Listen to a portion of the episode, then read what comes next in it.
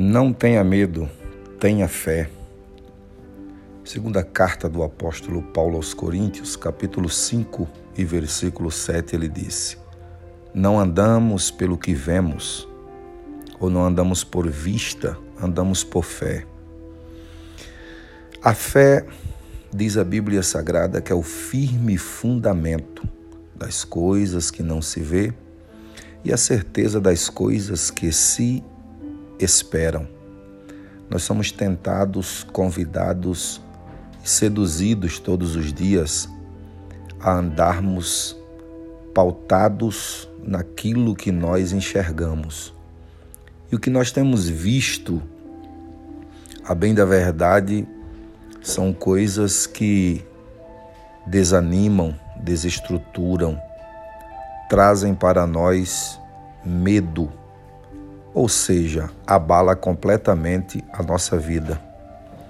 O apóstolo Paulo recomenda-nos que nós usemos a fé para ser o contraponto daquilo que nós estamos vendo.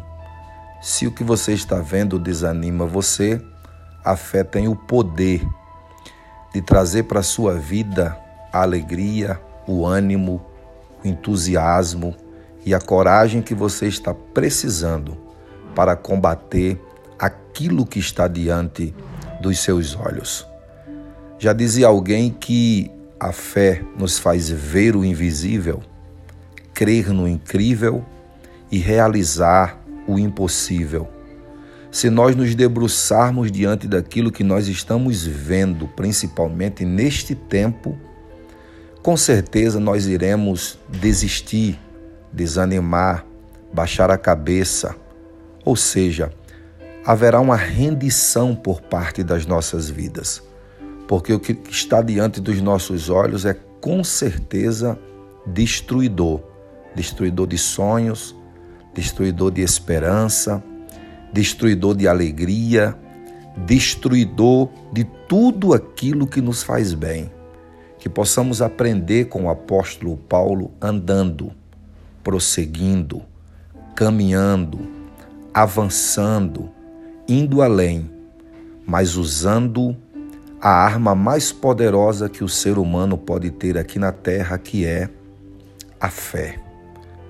Paulo também disse na carta dele aos Romanos, no capítulo 1, no versículo 17, a última parte, ele disse: O justo viverá pela fé.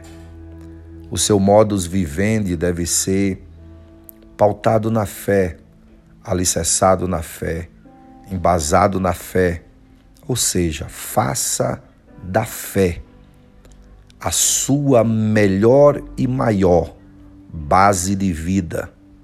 Faça da fé a sua arma mais poderosa.